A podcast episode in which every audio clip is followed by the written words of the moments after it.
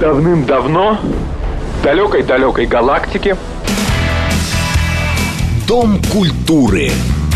Читаем, смотрим, слушаем. С Леонидом Володарским.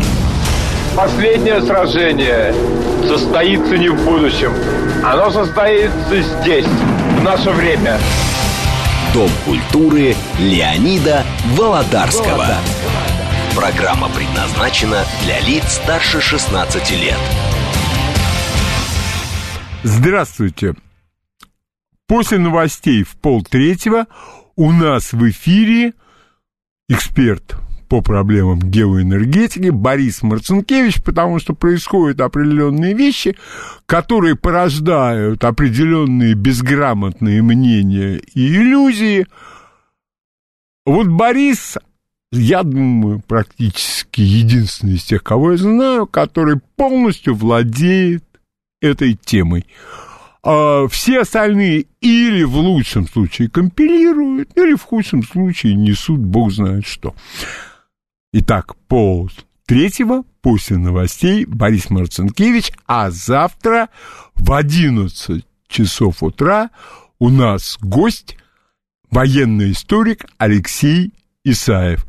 80 лет зимнему наступлению Красной Армии. А мы начнем с книг. А, естественно, интернет забит людьми, которые ничего не умеют, профессии у них нет, и они учат и обучают тех, кто попался на их удочку. А по мне так, э, вот, например, телеведущий капится. Сидишь и слушаешь, потому что у человека великолепный дар, к сожалению, был – популяризатора, а это вы найдите еще человека, который вам в течение семи минут на вполне доступном языке объяснит все про коллайдер. И вы даже поймете. Я отношу к этим людям и себя. У меня был в жизни такой опыт. Итак, один из таких персонажей — обратился в широкие массы с заявлением, что книга легко читается. С каких это пор аргумент, что книга легко читается, говорил о книге что-нибудь хорошее? Может быть, мы, мы э, вполне э, сможем утверждать, что речь идет о каком-то женском детективе. О да, о да, но являет ли этот женский детектив какую-нибудь значимость для человека, который любит читать? А я не имею в виду людей, для которых Твиттер оказался весьма сложен, и они были вынуждены переквалифицироваться на ТикТок, что гораздо понятнее, и навыки чтения не особенно требуются. Но у нас сейчас речь пойдет о книгах, которые, с моей точки зрения, увлекательны и весьма как увлекательны. А с другой стороны, это совершенно непростое чтение. Ну, посмотрим. Согласитесь вы со мной, не согласитесь э, вы со мной. Кто захочет, потом позвонит, и мы это обсудим. Итак, пожалуйста, мы уже говорили, и я не буду на этом останавливаться, роман Джеймса Клавелла «Сёгун». Роман о Японии. Об этом шла более увлекательная. Ну, наверное, попадалась мне столь же увлекательная. Но это фантастическая книга. А легкое ли это чтение? Да нет, когда речь идет о японских обычаях, о японских традициях, о кодексе поведения самураев или гейш, ну, это требует самого внимательного чтения. Ты постоянно возвращаешься назад, потому что ты это место проскочил со скоростью своего чтения, а выясняется, что этому нужно было уделить времени побольше. книга, которая у нас всплывает постоянно, особенно когда нашим гостем является Александр Колпакити, это книга «Роковые иллюзии», авторы Олег Царев и Джон Костелло. Олег Царев – профессиональный офицер разведки, Джон Костелло э, отдал большую часть своей писательской деятельности исследованию этого мира.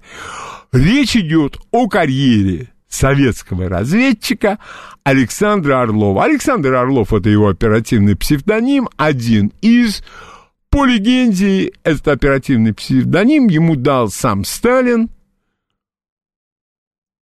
И эта книга читается поувлекательнее многих шпионских романов, хороших шпионских романов, а не какой-нибудь дряни, которые нас весьма активно пользуют в последнее время. Это очень сложное чтение. Хотя с виду да кажется, ну я такую увлекательную книгу осилю очень быстро, и, как гласит русская пословица, стрижная девка не успеет и коз заплести. Но там есть одна очень интересная деталь. Служба внешней разведки в лице ее руководителя поручили Олегу Цареву написать эту книгу.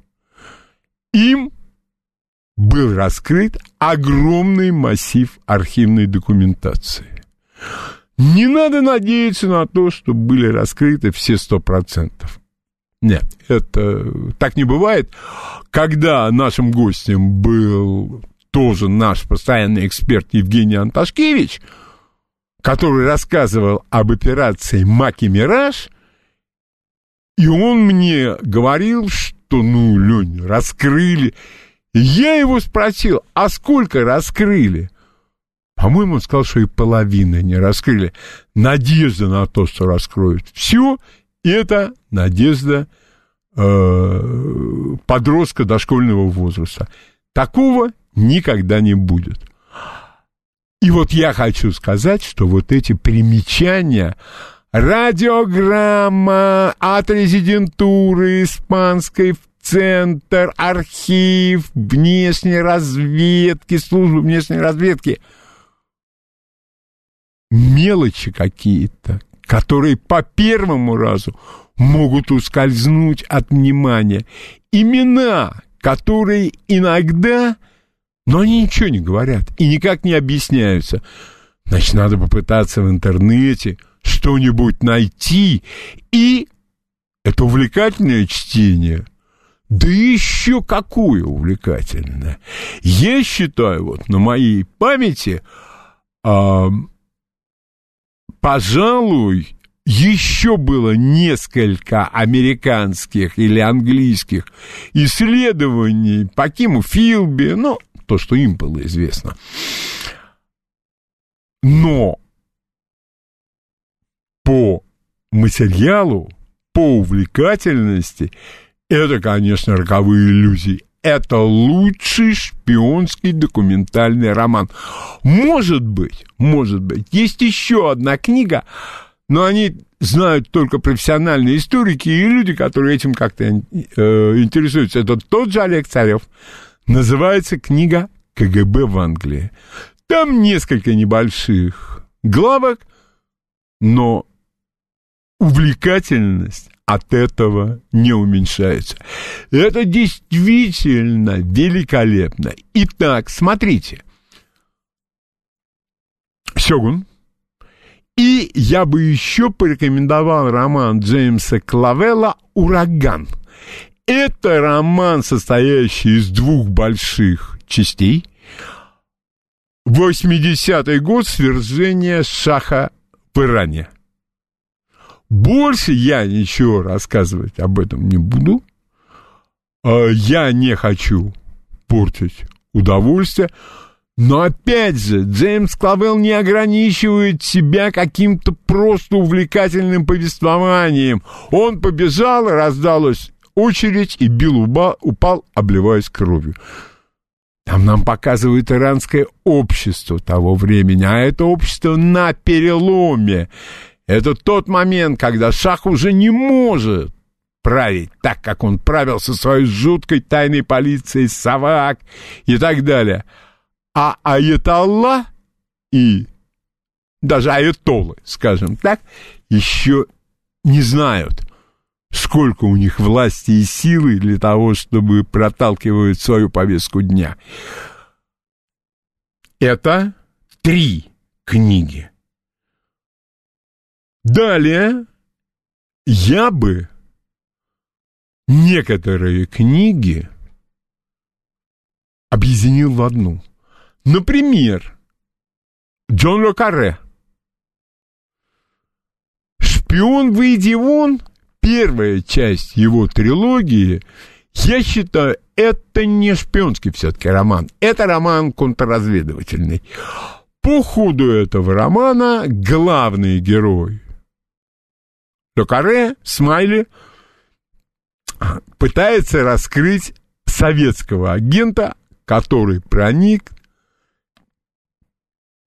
глубже любой тайны и секретности английской разведки.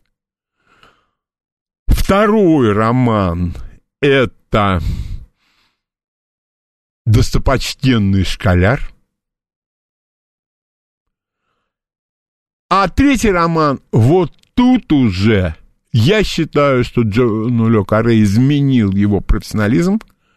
Он ему изменил и позже, когда он описывал, и это я считаю непростительно, он описывал этнический конфликт на территории бывшего Советского Союза и откровенно встал на одну из сторон в этом этническом конфликте. Не по сеньке шапка вышла. Английская шапчонка, может, на нем и хорошо сидела, а вот другая иная абсолютно ему не впору. А все, что он пытался сделать дальше, у него ничего не получилось. Почему? Потому что речь идет о столкновении гигантов, когда Смайли сталкивается с тем, кто ему противостоит со стороны советской разведки, с оперативным псевдонимом Карла. Кто же ему такой насоветовал? Ну, бог с ним. А, это битва титанов. Это действительно битва титанов. Все потом то, что неграмотные дураки называют постмодернизм, потому что такое постмодернизм? Постмодернизм это все очень просто. Я каким-то чудом это прочел, а вы ни черта не читали и ни черта не смотрели. Вот вся реальность, в которой вы обитаете, называется постмодернизм. В этом постмодернизме Квентин Тарантино гениальный режиссер, как все гениальные режиссеры мирового кино вместе взятые – а может быть чуть больше, чем полностью. Вполне, вполне вероятно. Дальше. Как не оставить без внимания памятники мирового юмора? Для меня, вот опять, все, что я говорю, это мое личное мнение. Я никому ничего не рекомендую. Потому что 20 книг, без которых вы не можете жить. Я посмотрел, я 18 не читал. Может быть, я безграмотен, но я жив. Но я вполне себе жив. Для меня это Ильф и Петров. Это, к сожалению, недоступно. Как выражается наш э, президент партнерам за рубежом. Ну, недоступно это им. А вот. И второе, а вот тут я тоже не очень уверен в доступности для многих. Это солдат Швейк. Смешно? Мягко сказано. Вызывает гомерический хохот. А вот когда я купил дорогущую справочную книгу к солдату Швейку, роман заиграл совершенно новыми гранями. И я совершенно точно понимаю теперь, что в нашем распоряжении был один перевод солдата Швейка, а нам нужен другой.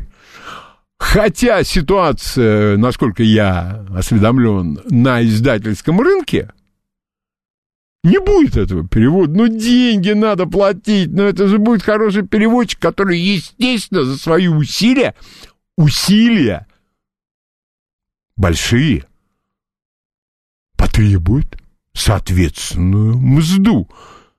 Так давайте по тысяче чего-нибудь там купим, рукописей, и свалим их в подвал, чтобы другим не достались. Почему? Это ну, вполне известная практика. И что еще бы я сказал, вот это, я считаю, что если бы я этого не прочел, жизнь моя была бы абсолютно иной. Я бы не получил очень и очень многого. Граней сверкающих было бы гораздо больше. Абсолютно русский роман, вот что надо переводить было бы на английский. Но у них на английский сейчас переводить, они баб переводят, э, у них там пишут сейчас в Нью-Йорк Таймс Book Review, книжное, книжное обозрение газет Нью-Йорк Таймс, они рекомендуют каждую неделю, воскресенье, вновь вышедшие романы. Значит, пишут женщины, обычно у них что-то не сложилось в жизни. У них неопределенный цвет кожи. Обычно их родители приехали откуда беженцами, но один раз. Ну, два. Но три. Но когда женщины начинают писать крутой черный детектив, это попытка обреченная на провал. Поверьте мне, я так люблю этот жанр, что я, ну, как-то стараюсь держаться в курсе новинок. Лучше бы этих новинок не было. Вот совсем. И отродясь. Все, что я перечислил, и угрю, я вот долго сомневался, все-таки Угрюм река абсолютно национальный роман, но вдруг мне в голову пришло, что есть такой роман Джона Голсуорси «Сага о Форсайтах». Это разве не чисто английский роман? Абсолютно. Чисто английский роман. Он увлекателен? Да. Но построение настолько сложное, и психологические зарисовки настолько тонкие и настолько часто встречаются, но невозможно невозможно это прочитывать. Прочтешь, пролистаешь и забудешь. А что Угрюм река? Что Джон Голсуорси? Без этого, я считаю, нет, люди живут, э, упаси бог, э, и э, с очень серьезными физическими недостатками. И живут. И живут полноценной жизнью. Но если есть такая возможность, не воспользоваться тем, что мы можем прочесть подобные книги, ну, по мне так грешно. А в особенности людям определенного возраста. Конечно, э, можно с головой уйти в ТикТок, и это выход, конечно, и мы видели определенные персонажи, которые этим э, там Э, отличаются, но стоит ли меняться с ними местами? И стоит ли исповедовать их? Нет, я никогда не скажу слово религия. Слово религия многое предполагает. Нет. Примитивный культ. Скажем так.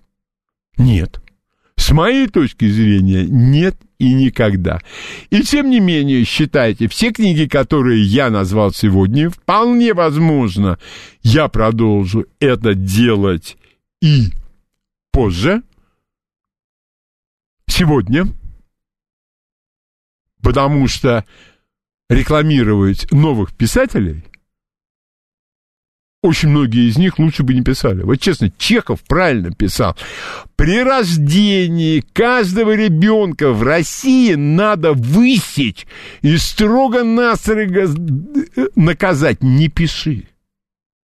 Не пиши.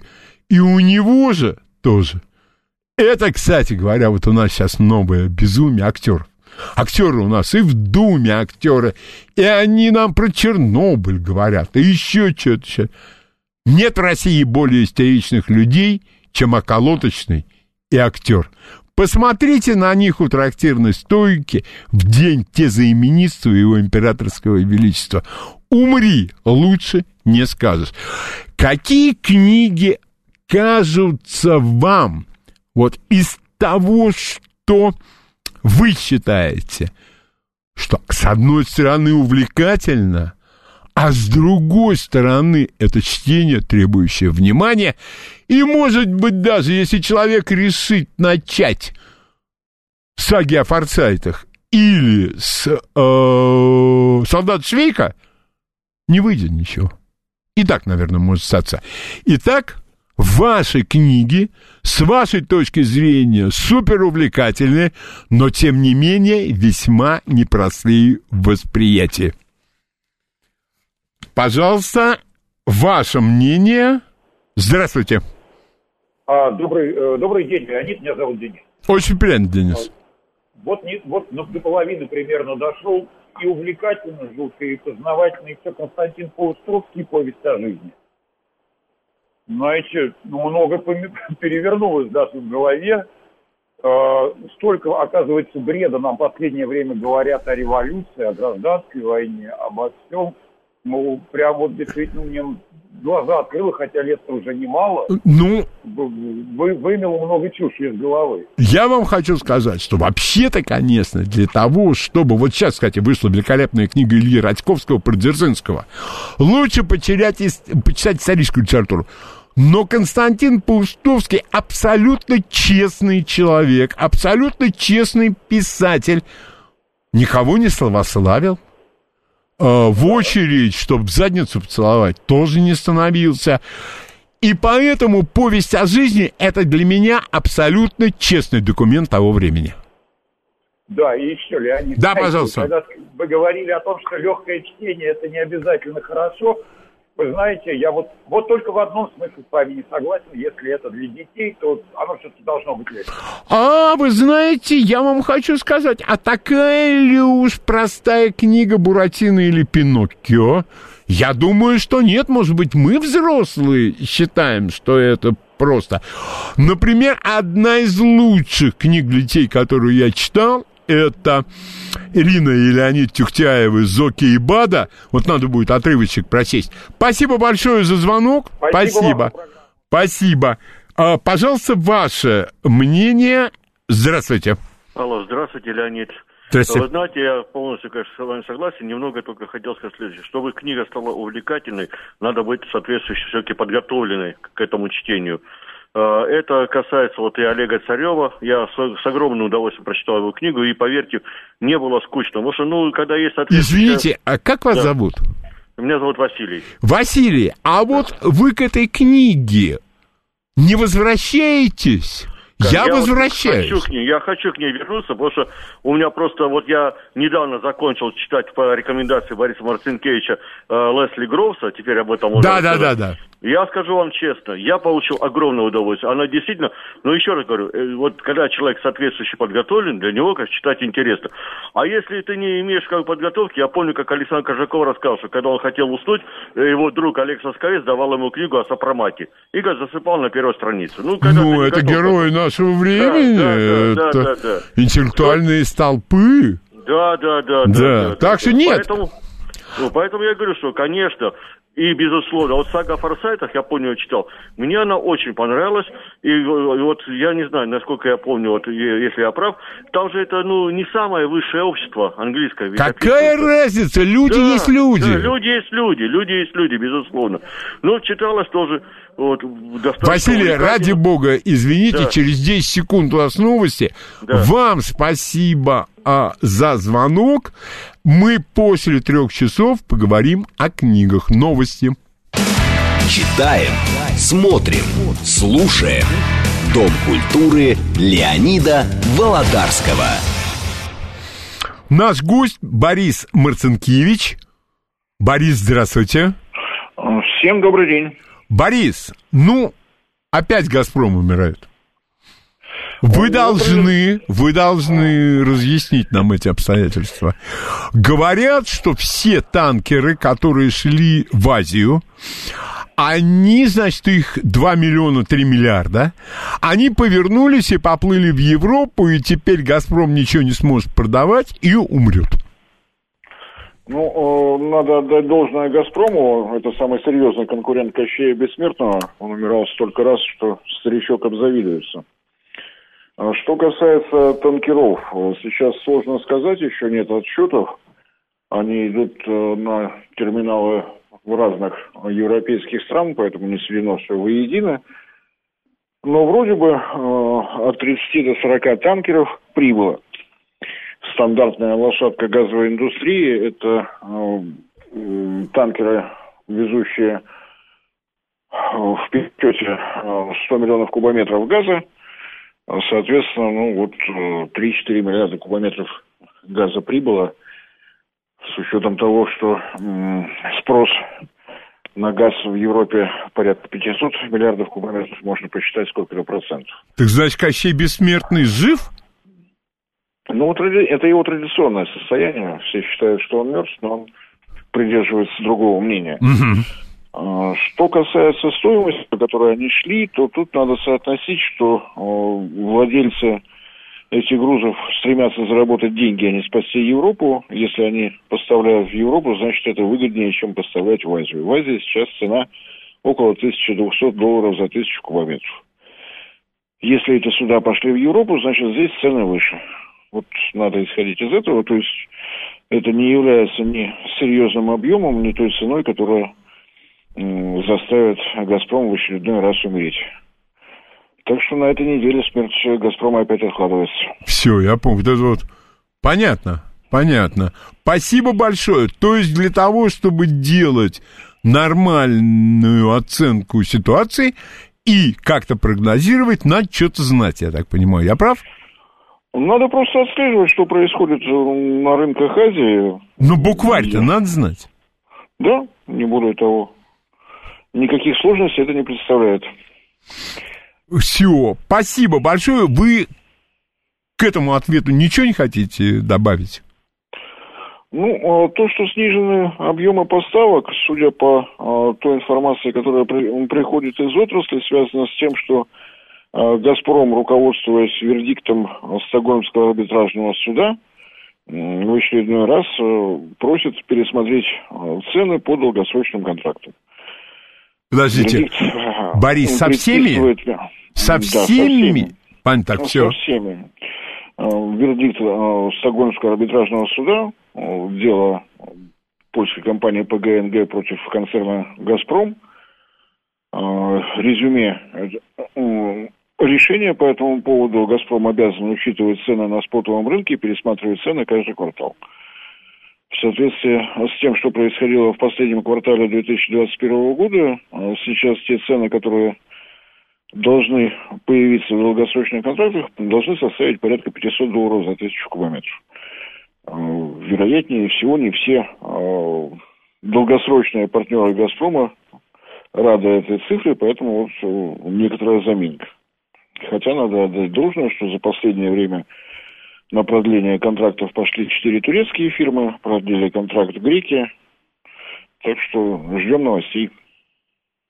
Угу. Подождите, поляки же с нас получили, причем, по-моему, полтора миллиарда долларов. А, два миллиарда долларов. Два миллиарда долларов. Выиграли, но сейчас вся Европа за это аккуратно рассчитывается. Если бы не наши славянские братья из Польши, конечно, таких бы прибылей, которые фиксирует «Газпром» в 2021 году, вряд ли были бы достижимы. Так что большая благодарность всей Польше и, конечно, их политическому руководству и руководству компании ПГНГ в частности. Я бы еще хотел вынести благодарность непобедимому шляхетскому духу. Обязательно. Вот.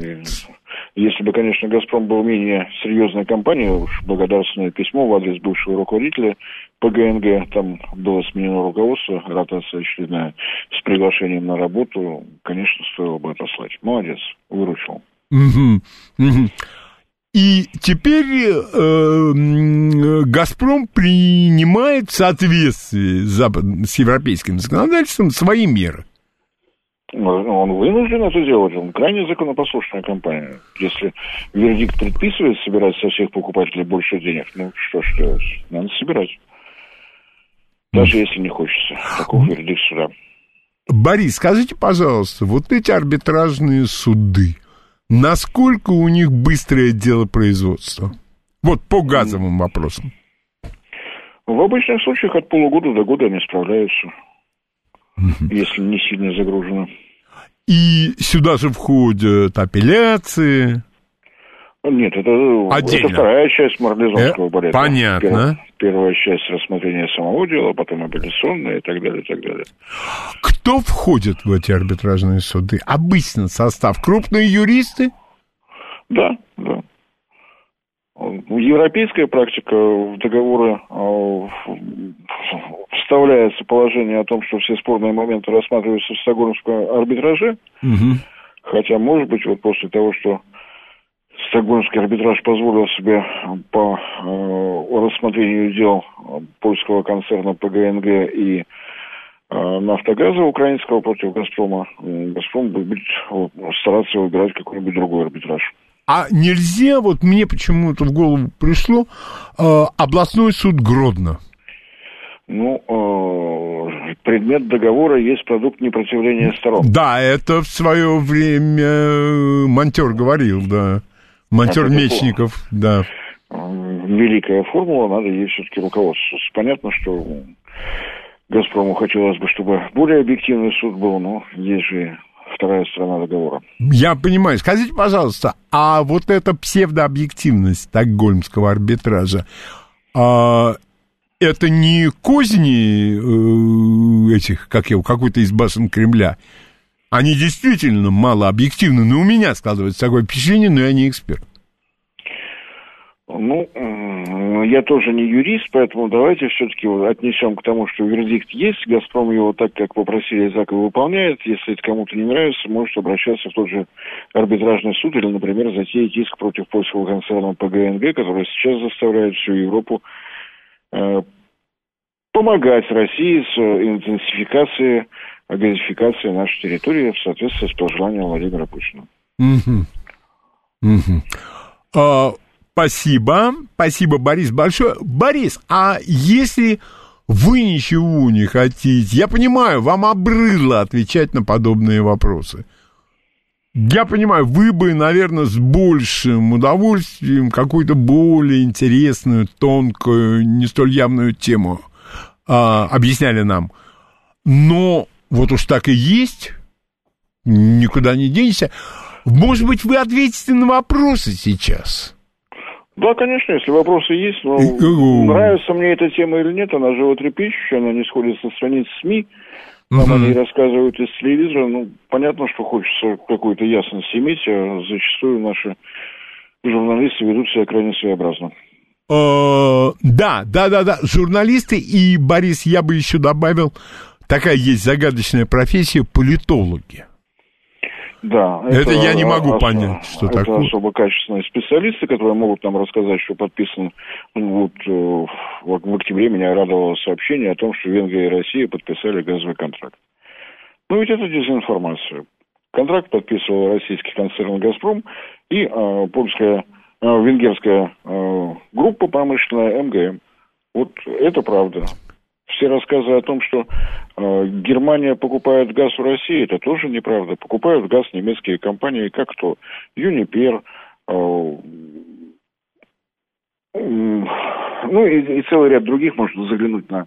Да вы их называли на сайт здесь неоднократно. Ну что, Вот, э, Борис, э, к вопросам? Давайте, давайте. Пожалуйста, ваш вопрос Борису Марцинкевичу. Здравствуйте. Здравствуйте. У меня вот вопрос такой. Мы сейчас э, очень э, плотно говорили о проблемах вот, ну, между «Газпромом» и польской газовой компанией. А мне интересно, вот это вот как сильно повлияет на, на цены на газ, вот, допустим, э, в Израиле? Да, вот страна, она вообще окружена, как говорится, ну, воинствующими странами и ведет войну, и у них единственный, я так понимаю, газов, газопровод это вот сжиженный газ, который привозит танкеры. И вот это вот сильно повлияет на газ в Израиле. Граждане Израиля не останутся в феврале без газа. Ну, страна, единственная у них возможность получить газ только... Большое спасибо. А, да. Большое спасибо. Вопрос ясен. На шельфе Израиля открыты два крупных месторождения газовых, э, Левиафан и второе название сходу не скажу. Поэтому я думаю, что все проблемы с поставками газа в Израиль Израиль решит. Оператором обоих этих проектов является американская компания ExxonMobil. И э, думаю, что вопрос будет решаться без поставок сжиженного природного газа. Тех объемов газа, которые имеются в месторождениях на шельфе Израиля, при их нынешнем спросе хватит на ближайшие лет так 200. Борис, э, хотел бы вернуть вас к... Вы у нас были в эфире Речь шла, позвонил слушатель и сказал, а давайте-ка мы им прикроем газовый кран.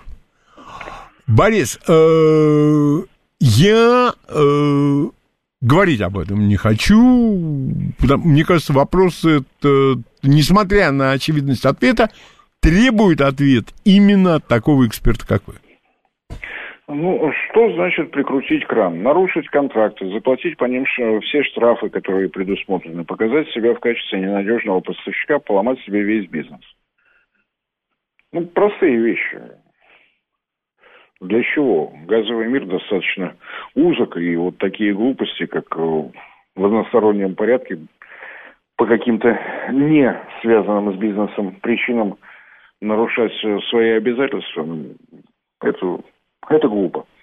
Глупо и дорого. А что обычно, Борис, э, подобные контракты, это какой объем? Ну, скажем, тысяча страниц.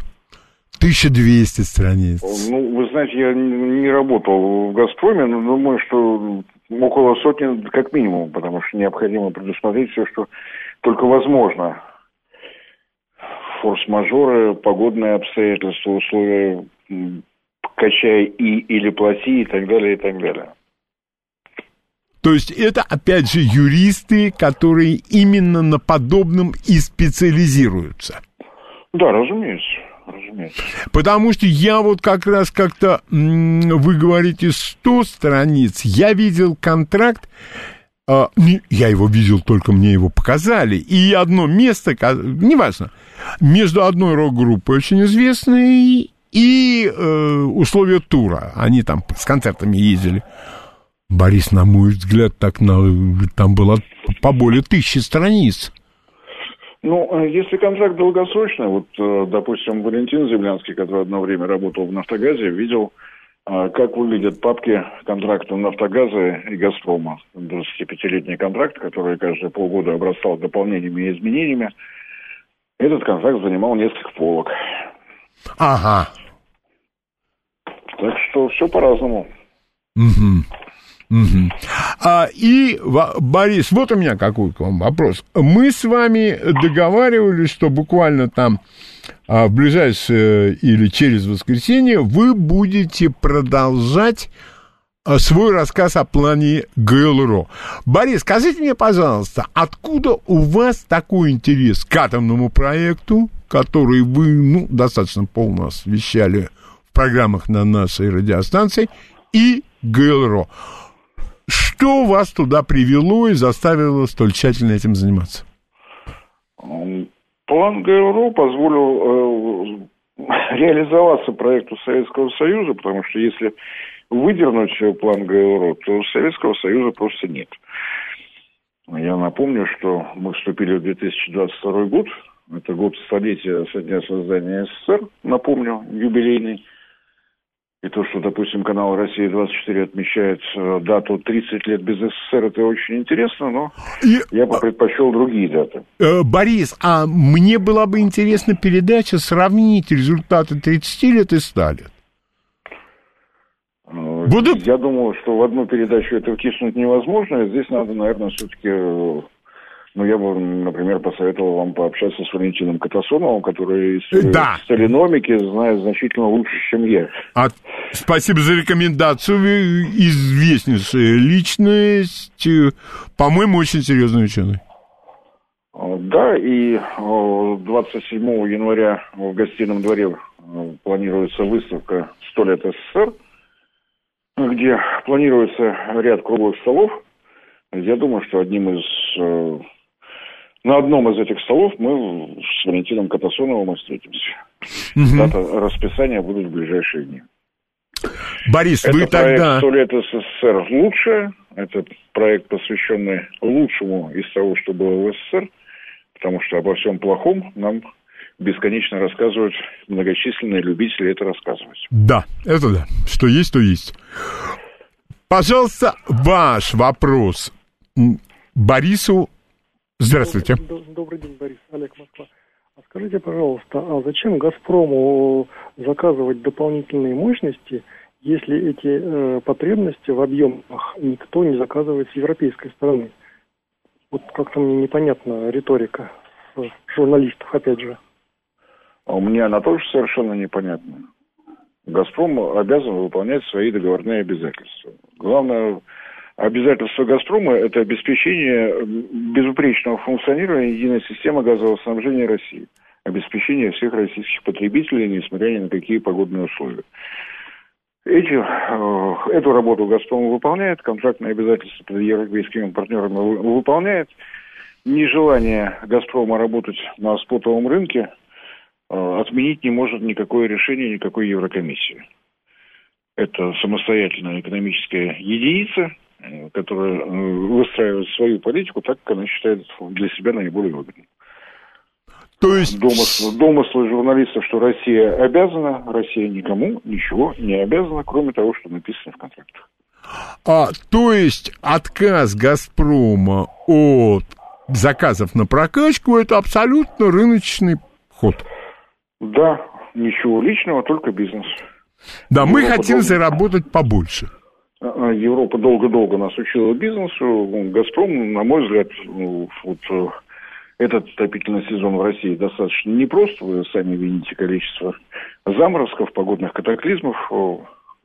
«Газпрому» для того, чтобы справляться с нагрузкой, которая выпадает в России, а, наращивать поставки в Европу а, нет ни малейшего желания. Если выясняется, что можно не наращивать объемы поставок, но получать такую же прибыль, то, простите, ничего личного, только бизнес. Да, то, чему нас учат. Да-да, жить при рынке, да. А, пожалуйста, ваш вопрос Борису. Здравствуйте. Здравствуйте. Леонид э, Борис Леонидович. Это. Георгий Александров беспокоит. Спасибо вам за книгу, которая называется «Энергетика, которая изменила мир». Теперь я ваш почитатель, и вопрос такой. Вот по сегодняшней теме. Если, ну, там грозятся санкциями некоторые страны, если нам не дадут продавать в тех же объемах газ в сторону Европы, то сама Россия может потреблять ну, много газа, увеличить намного, то есть там заводы строят какие-то перерабатывающие, посылать на восток, юг и так далее. Как ваше мнение? Я патриот ваших тем всех.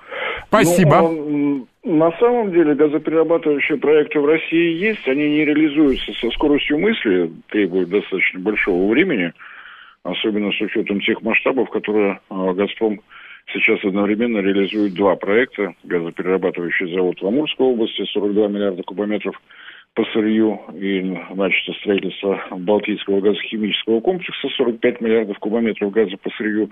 Это достаточно много, это достаточно серьезно. А Можно ли стремительно наращивать? У нас, конечно, есть э, целый ряд компаний, ну, не «Газпром», которые занимаются га- газовой химией. Это требует работы, это требует времени, и, разумеется, на внешних рынках нас продукция глубокой переработки газа никто не ждет. Здесь еще нужно работать локтями, чтобы справиться с э, многочисленными конкурентами. С другой стороны, если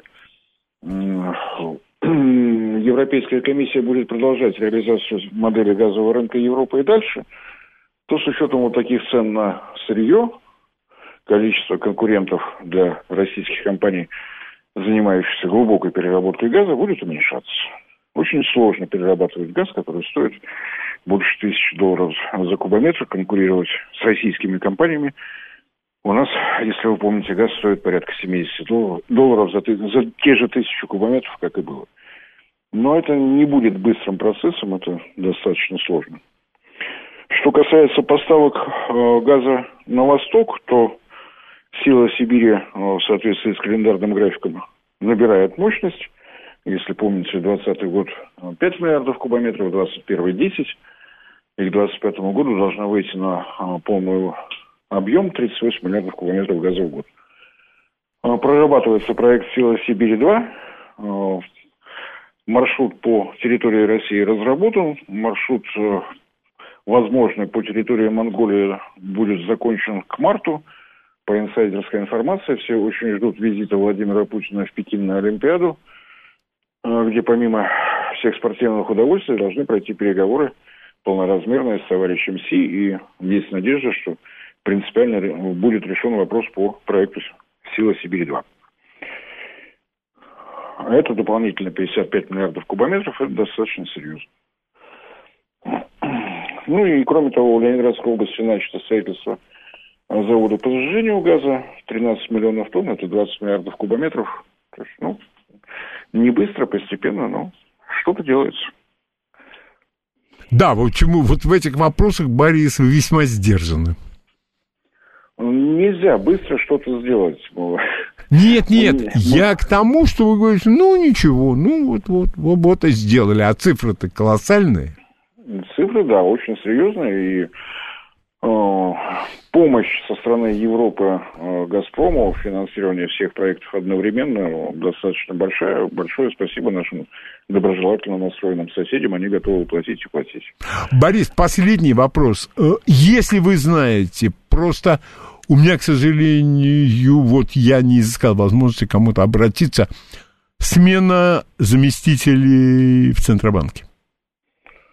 К сожалению, вот никак не смогу прокомментировать. Все, все. Центробанк для меня это не моя тема. Я понимаю, ну, Борис, извините, это ни в коем случае там не связано с тем, чтобы поставить вас в неудобное положение. Просто если бы вы об этом знали, а, мне кажется, что новость весьма важная. Никто ее не комментирует. Дают. Ну, да дождемся, может быть, все-таки выйдут в эфир те, кто хоть что-то понимает в тайнах византийского двора, который называется Центральный банк Российской Федерации. Нет, я бы с удовольствием, но у нас вот почему-то, когда речь заходит о геоэнергетике, о финансах на каком-то серьезном уровне, вдруг выясняется, что наши политологи пока не готовы. Ну, еще пройдет немного месячишка, и они, конечно, там скомпилируют все, что надо. Будем наблюдать за событиями, что еще можно сказать. Да. Борис, огромное спасибо. Огромное вам спасибо за то, что вы прояснили то, что сейчас происходит, потому что лжи, фальшивых, намеренных, ненамеренных, от безграмотности, по злонамеренности полным-полно. Э, тема стала острой, это, наверное, неизбежно при таком количестве внимания. Разумеется, подтягивают комментариями и те, кому э, кто не, не, не желает воспользоваться шансом промолчать. Борис, еще раз огромное спасибо. Созвонимся и определим дату, когда вы нам расскажете про план ГЛРО. Вот. Договорились. До свидания. Хорошего Всего дня. доброго. Всем хорошего дня. дня. А, а мы в следующем получасе продолжим разговор о книгах. Новости. Давным-давно, в далекой-далекой галактике, Дом культуры. Читаем, смотрим, слушаем. С Леонидом Володарским. последнее сражение состоится не в будущем. Оно состоится здесь, в наше время. Дом культуры Леонида Володарского. Программа предназначена для лиц старше 16 лет. Итак, э, я бы хотел продолжить. Напомню, что в первом получасе я рассказывал о тех книгах, которые мне нравятся, которые извините, ну как смогу, так и выразить, чудовищно увлекательно. А назвать это легким чтением, ну, никак невозможно. И, как э, говорится, э, я продолжаю. Есть такая книга, она наверняка когда-то продавалась в бумажном виде. Она есть в сети. А, по-моему, автор, имя, вот имя, может быть, я не точно припоминаю, фамилию точно. Дэниел Ерген. Книга называется «Добыча». Это кирпич. Это такой кир, ну уж больше 600-700 страниц, это точно. Называется «Добыча», и это историко-политическая история нефти. Он начинает свое повествование, а, по-моему, с 1912 года или 1911 года, когда британский военно-морской флот под давлением Черчилля, среди прочих лоббистов, переходит с угля на мазут. И вот там и про Рокфеллера, который стал практически монополистом по нефти в Соединенных Штатах.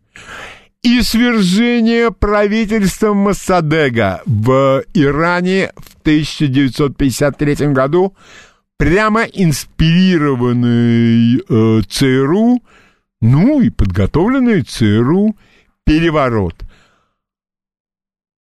восхождение саудовской нефти. Ну, казалось бы, два дня и две ночи напролет, и столь увлекательная книжка, конечно же, будет отнесена к прочитанным. Я могу вам сказать абсолютно честно, вот где-то идет на полтора года уже у меня настолько все ну, факты, исторические перипетии, фамилии, какие-то подробности деловой политической жизни, тайных операций. Я вам могу сказать, что где-то через 10-11 страниц я эту книжечку аккуратненько откладываю в сторону, закладочку кладу и потом к этому возвращаюсь. Не всегда получается гладко вернуться приходится возвращаться назад и так далее. Вот эта книга, она абсолютно безотносительна к тому, что нравится мне, к тому, что нравится вам. Это объективный историческо-политический труд. Вот еще одна такая же книга, это книга Мао Цзэдун, страниц 700 с лишним, вот она у меня в числе книг на той полочке, которую я читаю. Ну, тоже, ну, интересно, ну, перелопатель Панцов. Ну, его политические взгляды несколько отличаются от моих, но если к этому подходить критически, вполне достойное чтение. А, но когда в перемешку с китайскими именами, а китайские имена, вы знаете, они чуть-чуть отличаются от русских, ну, незначительно, но как-то отличаются. А названия китайских рек, городов и деревень, они тоже. Ну, как-то вот все это не так. Все это выматывает страницы к восьмой. Если ты ее собираешься читать там изо дня в день, ну, я не думаю, и это число страниц будет только падать. Тяжело, тяжело. А, и напоследок, на сегодня я оставил, пожалуй, вот какие книги. Есть такой великий американский журналист, он действительно великий американский журналист, Том Волф. Называется его книга «Костры амбиций». Ну, чего, казалось бы, ее читать, Нью-Йорк, 80-е годы. Но, как правильно заметил один из слушателей, которые звонили в первые полчаса программы, люди-то одни и те же. Ну, там, может быть, чуть-чуть изменились обстоятельства, но все осталось по-прежнему. Это история жизни различных жителей Нью-Йорка. Больше не скажу, потому что если изложить все в двух предложениях, я могу вам испортить удовольствие от того неожиданного, что вас будет ждать ближе к развязке. И вторая, тут еще одна американская книга, тут, скорее всего, я объединю две книги. Это Джеймс Элрой, на русский переведено, ну, это одна из моих мантр, переведено омерзительно, и единственное, что спасает Джеймса Элроя, это то, что эти два романа его гениальны. Американский таблоид, неправильный абсолютно перевод, абсолютно неправильный. И э, вторая книга, конкретные шесть штук. Я не знаю, перевели третью часть трилогии «Метущаяся кровь» на русский, просто не знаю. Я искал, не нашел. Ну, может, плохо искал. Это трилогия о подпольном, подпольно-уголовно-спецслужбистском мире – Соединенных Штатов, который убивает президента Кеннеди, Потом, когда его брат-фанатик начинает что-то настойчиво себя вести, убивают и его, убивают Мартина Лютера Кинга. Это зарисовка тогдашней Америки. Лучше и сильнее я ничего не читал. Но для того, чтобы такое написать, мало обладать талантом Джеймса Элроя. Надо вот все эти события пропустить через себя, как пропускает их настоящий американец Джеймс Элрой. И когда в одном из его больших интервью я вдруг выяснил, что он неистовый поклонник Бетховена, я не удивился. Это как раз очень важный дополнительный штрих вот к этим двум романам. Третий уже... Мне он не очень понравился, потому что там уже он дает слишком большую волю своим личным переживаниям. Я считаю, что один раз он это сделал в своей карьере. Его мать убили, когда он еще был мальчишкой. И вот уже будучи успешным писателем, взрослым человеком, он нанимает частного детектива, и они проводят повторное расследование. Если кто-то читает по-английски, я эту книгу рекомендую. Это не чтение для удовольствия, поверьте мне.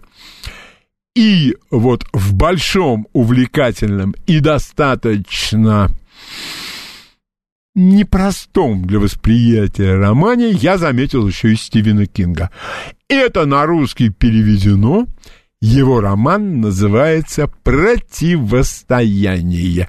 Здесь я могу чуть-чуть приоткрыть сюжет.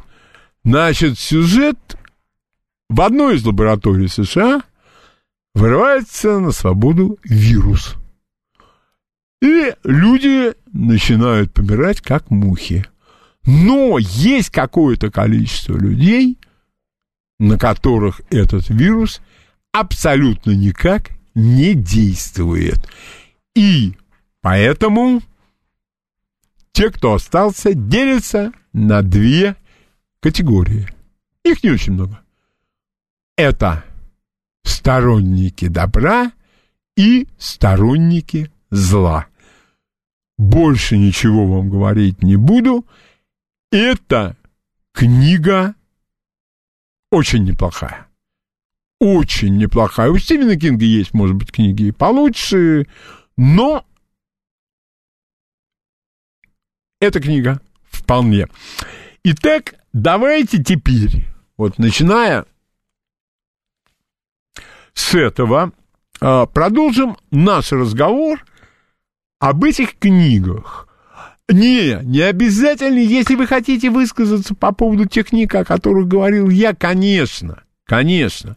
Но если в вашем опыте читателя есть книги, которые вроде бы и читаются они увлекательно, а вот чтение это отнюдь не самое простое. Вот мне было бы очень интересно вот узнать ваше мнение о подобных книгах. Телефон прямого эфира нашей радиостанции «Говорит Москва» 8495 7373 948 948 это частота, на которой работает наша радиостанция. Итак, ваше мнение. Здравствуйте. Леонид, Здравствуйте. добрый день. Добрый день. А Можно вопрос по э, музыкальному часу? Пожалуйста, ну, хорошо. Вот знаете, пожелание такое. Хотелось бы, чтобы вы как-то повнимательнее подходили к репертуару. Вот э, в прошлой программе вы э, Боба Дилана назвали Джоном Ленноном. Э, Герой рабочего класса. «Working Class Hero». Это песня Джона Леннона. э, Вокальный ансамбль. Значит, если вы меня не будете слушать, я вас сейчас выкину из эфира. Попросту. Значит, вы еще раз посмотрите, кто написал песню «Герой рабочего класса». Ее написал не Боб Дилан, ни в коем случае. Ее написал Джон Леннон, эту песню. Это... Ну, вы представили, как Что? Джон Леннон исполняет. Я и представил, Джон Леннон. Но Так, у меня своих Дилан. грехов достаточно, не надо мне начальник чужие шить. Спасибо большое. Большое спасибо. Повнимательнее, пофигательнее. Я принял звонок. Говорили очень быстро. Очень быстро. Вы отнимаете время у других. Я бы хотел задать вот такой вопрос. Вы его задавайте без вступлений, и все будет абсолютно нормально. Никаких обид с моей стороны. Но почему-то вот на моем радиоопыте достаточно много людей слышат то, что хотят слышать, а не то, что я говорю. Пожалуйста, ваше мнение. Здравствуйте. Здравствуйте, Леонид. Извините, второй раз звоню. Да, пожалуйста. Значит, вот я хочу сказать, э, вы совершенно правы. Есть книги, которые читаются с большим интересом, но хочется возвращаться и возвращаться. Например, книга Юрия Николаевича Жукова эм, э, вот, «Иной Сталин». Я Да. читаю, там столько ссылок, понимаете? И хочется куда-то вот туда войти и уйти, и там посмотреть еще. Ну да. стор- Обратная сторона НЭПа то же самое. Великолепная книга. Столько интересно все. И вот не хватает времени. Вот сейчас просматриваю сериал, извините, в сторону отойду. Это «Острые козырьки» Да. английские. Я не могу остановиться. Я время свое личное Это- раз- разделить не могу. И книги, и все есть. Есть книги биографические. Хотел бы вот просто оценить, что работа над книгой, вот Борисов есть автор, он, э, на- автор Шарль Ма- Марис Толеран. Ну, это известнейшая личность. Еще бы. Я эту книгу я читаю, я не могу остановиться, но в то же время там только ссылок на источники, вот что мне всегда это здорово привлекает в книге. 11 страниц, вы понимаете? Спасибо. Спасибо вам Спасибо большое. Вот, кстати, я хочу сказать, роковые иллюзии Олег Царев, Джон Костелло. Там, я думаю, где-то под треть книги, примечания, все эти радиограммы, извлечения из архивных документов.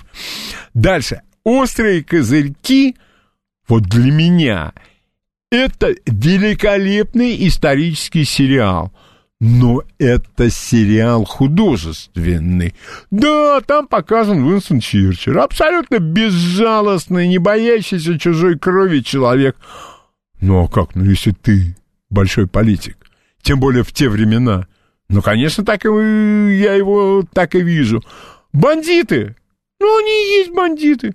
Что тебе английские, что тебе американские бандиты из крестного отца, что тебе китайские, японские якудзы. Все это Я просто считаю, что кино несколько от книги отличается. А Юрий Николаевич Жуков вот недавно началось, что большевики распродали весь Эрмитаж. Я помню, как они все распродали, я чеки выбивал. Он там сидел в 29-м году или в 27-м и чеки выбивал. Конечно, у Юрия Николаевича Жукова есть книга «Операция Эрмитаж». Книга, которая практически вся состоит из документов исторических. И вся картина становится более сложной и более... Я и больше верю, потому что ничего просто не бывает. Тем более в таких делах. И зачем это нужно было большевикам? И как они это сделали? Вот это, для этого надо читать. Юрий Николаевич Жуков – великий историк. Великий. Вот Юрий Николаевич Жуков – это для меня летописец с большой буквы «Л». А, пожалуйста, ваше э, мнение. Здравствуйте. Здравствуйте. Здравствуйте. Я бы хотела назвать Дворецкий, от, не помню писателя, английская книга «Время Отечественной войны», вот в это время, очень хорошая книга, и, по-моему, ее наградили. Я не знаю. А еще это Кир, про царя, это Персов, Да, очень хорошо Это- написано. я А? ее видел, но я ее не купил. То есть я, Ну, к сожалению, не читал. Да, а вот я, я ее прочитала, это случайно просто. И, а в библиотеке не могу найти, хотя ее, э, она М. получила какую-то премию даже, я слышала по радио. А вы знаете... Спасибо большое. Вам большое спасибо за звонок. Это По- про царя Перса. Да, да, Кир, я понимаю.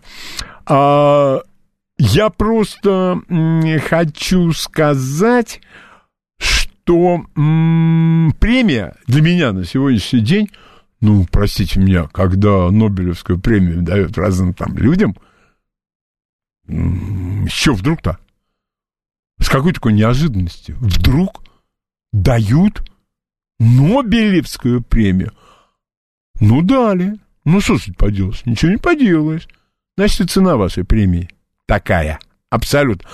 Про наши российские премии у меня такое впечатление, что они вместе все пишут, а потом раздают премию уже там. Они где-то находят спонсора, спонсор дает деньги на премию, ну, а потом эту премию каким-то образом распределяют. Ну, а как? Я не верю ни одной э, литературной премии. Абсолютно. И не верю никаким рекомендациям. Хоть кто сам прочту, сам э, составлю свое мнение. Очень часто для этого много не надо. Читаешь первые 15 страниц и э, понимаешь, э, что дальше читать не надо. Неинтересно, скучно.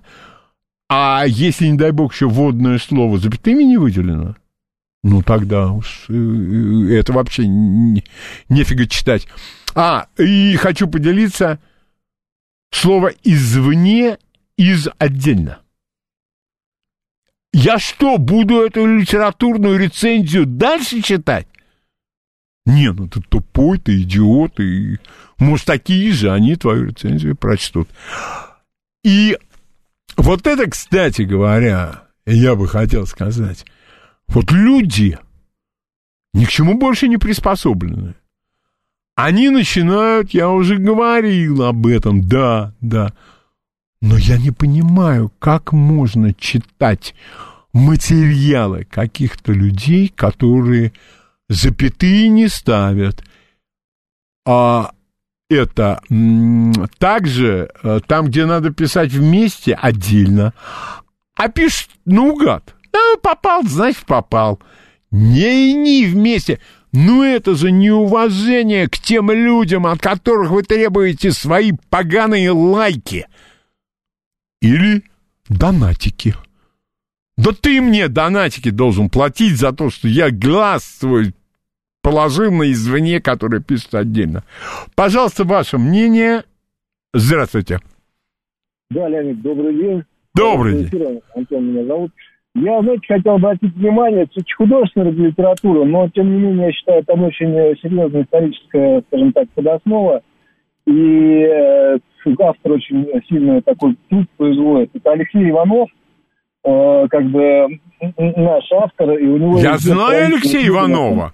Да, замечательный. «Сердце Пармы» и «Табол». Ни в коем случае не смотреть фильм «Табол», но книжка абсолютно ну, замечательно преподает это. Фильм «Табол» — это боевичок такой. Да, да, да. да боевичок, а вы читали, да. Э, извините, а вы читали «Золото бунта»? Да, прекрасная книжка. Но она просто все-таки больше про ну, про, про такой маленький кусок Да, да, да, это эпизодик, эти да. более масштабные, эти более масштабные истории. Вот, «Сердце Пармы» фильм будет в апреле. И Посмотрим. Обещают, как сделать. Да, это... обещают сделать хорошим. Это вы Все, меня спасибо. напугали. Да нет, его обещают хорошим делать там очень серьезно, то есть там... Э, Но неужели я должен вас, взрослого человека, учить не верить обещаниям? Ну, ну что вы, много чего нам обещают. Нам обещали, что это... Мы сейчас переснимем Азори здесь тихие. Такое получится. Такое и получилось. Все, спасибо огромное, хорошего дня. Спасибо, да. Спасибо. Пожалуйста, ваше мнение. Здравствуйте. Здравствуйте. А вот э, вы хвалите историков, а вот есть и критика, в том числе Юрия Николаевича Жукова, например, э, Петр Григорьевич Балаев, э, которые называют его шарлатаном, ну и другими нехорошими словами. Значит, если ну, он называет шарлатаном, в лоб не боится получить? А может быть, вы с ним интервью сделаете? Нет, не сделаю. Нет, не а. сделаю. Потому что разным людям, ну, я их так назову, а, исповедующим либеральные ценности, здесь Нет, не место. Не либерал. Он, да, не либерал. он как... наоборот называет, он наоборот называет, что якобы прикрываясь э, патриотизмом. Он так, наоборот, все, это... патриотизм. А ему какой патриотизм? Этот, как его, э, вы знаете, Юрий Николаевич Жуков прежде всего серьезнейший да. историк. Серьезнейший, который всю свою жизнь сидел в архивах, ну давайте, давайте, попробуйте, что-нибудь придумаете. Факт, что я про Балаева ничего не слышал, ничего не говорит. Но я прошу прощения, не доверяю. Не доверяю. Времени у меня нет. Пусть идет на другие. Может быть, я не знаю, есть люди, которые считают, что при Николае II Россия достигла своего пика. Страшно подумать об этом. Страшно подумать об этом люди, которые вообще не знают, где архив, шарлатан по отношению к Юрию Николаевичу Жуку, я об этом вообще слышать человеке больше не хочу. Вести себя всегда надо корректно. Есть вариант. Вот, например, я определенных людей никогда к себе не позову актеров не позову, каких-то журналистов, щелкоперов не позову, э, и так далее, и так далее. Они мне не интересны ни с какой стороны. Что он мне скажет? Ленин был немецкий шпион? Слышал. Идиота хватает. Так, и, э, к сожалению, спасибо всем, кто звонит, к сожалению, у нас остается всего полминуты, а э, серьезные историки, серьезные историки, я вам, пожалуйста, я вам могу рекомендовать серьезных историков. Это у кого? Первоисточники очень большое место занимают в конце текста. А если там, например, а, статья Бориса Немцова, ну, ребят, ну, и какая-то история. А, можно было привести какие-нибудь другие фамилии. Новости. Читаем, смотрим, слушаем. Дом культуры Леонида Володарского. Итак, первое у нас это группа Steppenwolf, Степной волк. И их вещь э, «Рожденные быть неистовыми». Это, по-моему, вторая песня со звуковой дорожки в фильме «Беспечный издок». Абсолютно неправильный перевод. Изи Райдер – это человек, который живет за счет проститутки. Он не Это не сутенер. Это человек, который просто живет за ее счет, и один из создателей фильма, Деннис Хоппер, он сказал, что Америка шлюха, а мы все вот эти беспечные ездаки, мы все живем за ее счет. И э, этих ребят, двух молодых ребят, которые на красивых Харлеях уезжают поперек Соединенных Штатов из Лос-Анджелеса в Новый Орлеан, разные люди считали почему-то символами свободы. Только мотоциклы и все остальное куплены на то, что они продали то ли кокаин, то ли героин, неважно. Ну, доброе дело ребята сделали. Конечно, символы свободы. Итак, Степан Вулф, рожденные быть неистовыми.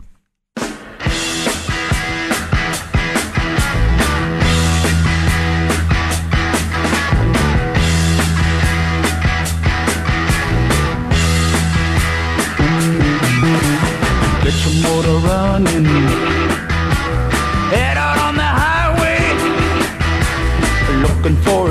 Adventure. And whatever comes our way. Yeah, I gotta go make it happen. Take the world in a loving embrace. Fire all of the guns at once and explode into space. I like smoking lightning. Heavy metal thunder Racing with the wind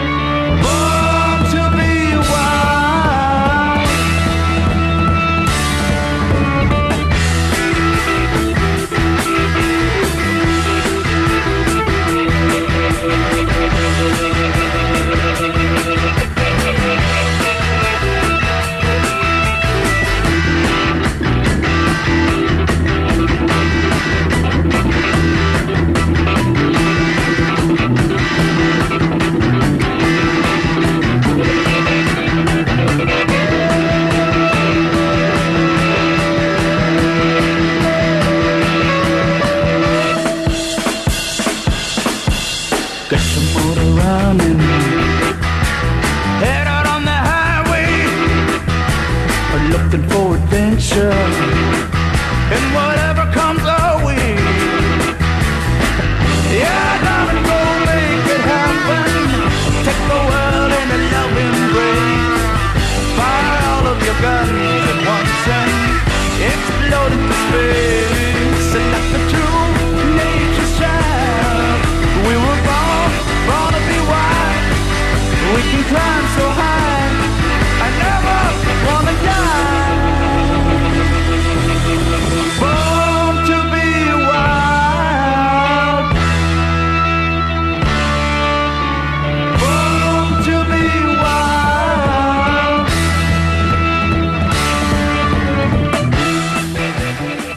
Степан Волф, Born to be Wild, рожденные э, рожденные неистовыми. А Степан Волф, я думаю, это название романа Германа Гесса. Наверное, они оттуда взяли название, но утверждать не буду. А теперь любимый блюз, Пит Кейдж, блюз у меня в крови или блюз захватил меня в плен.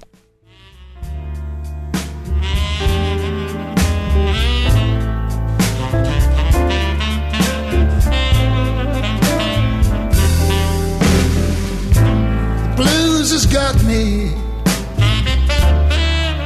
And I have to make a brand new start.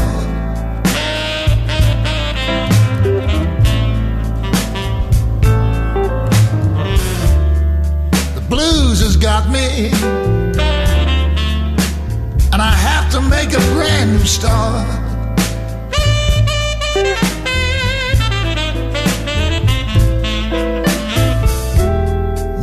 Can do to please you, babe. So I guess we have to part.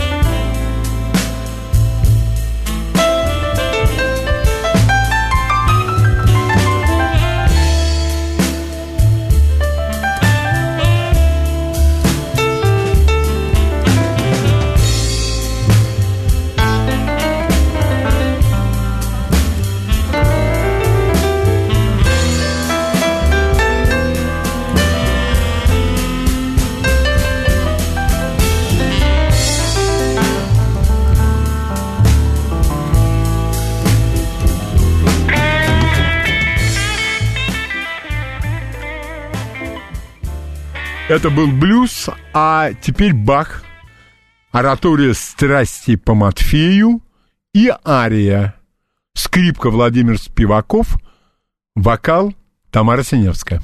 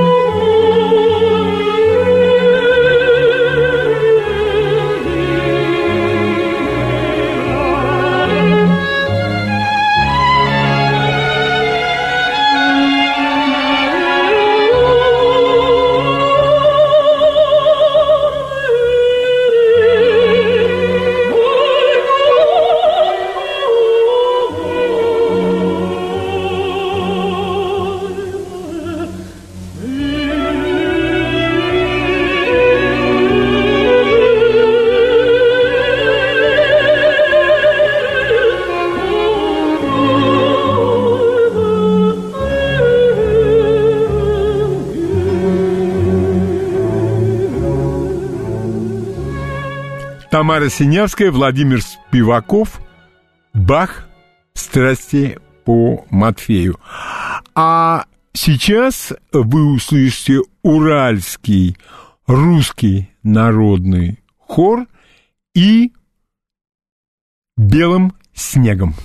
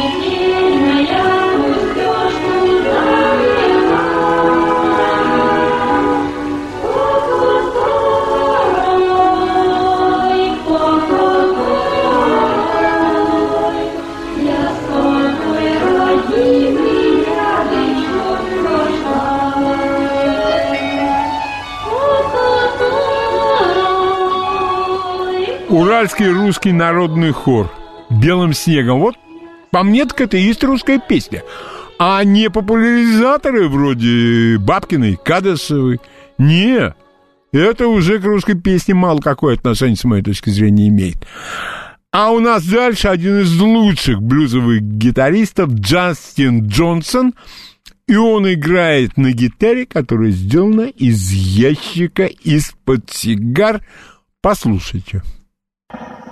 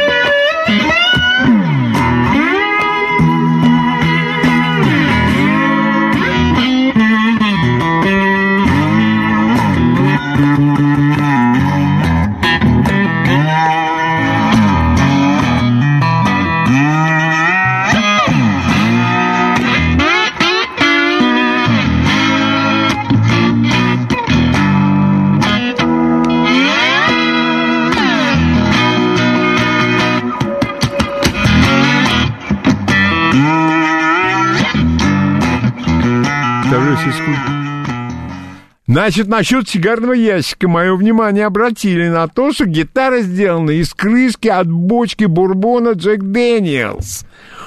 Вот. Но говорят, что делают из сигарных э, ящиков тоже. Джастин Джонсон, вот смотришь, как он играет, и совершенно понятно, что не здесь он сейчас. Где-то совершенно в другом месте. Итак, э, значит, э, сегодня позвонил слушатели, нельзя оскорблять третьих людей и цитировать других. И, может быть, я был слишком резок, но это речь шла о Юрии Николаевиче Жукове. Именно поэтому я был столь резок, но, может быть, чуть-чуть по форме, по сути, я был абсолютно прав. А у нас завтра Алексей Исаев, 80 лет зимнего наступления Красной Армии, а заканчиваем мы Эньо Мариконе «Марш нищих». Именно под эту музыку один из героев его фильма «Пригнись, сосунок» из бандита становится настоящим революционером. Марш нищих.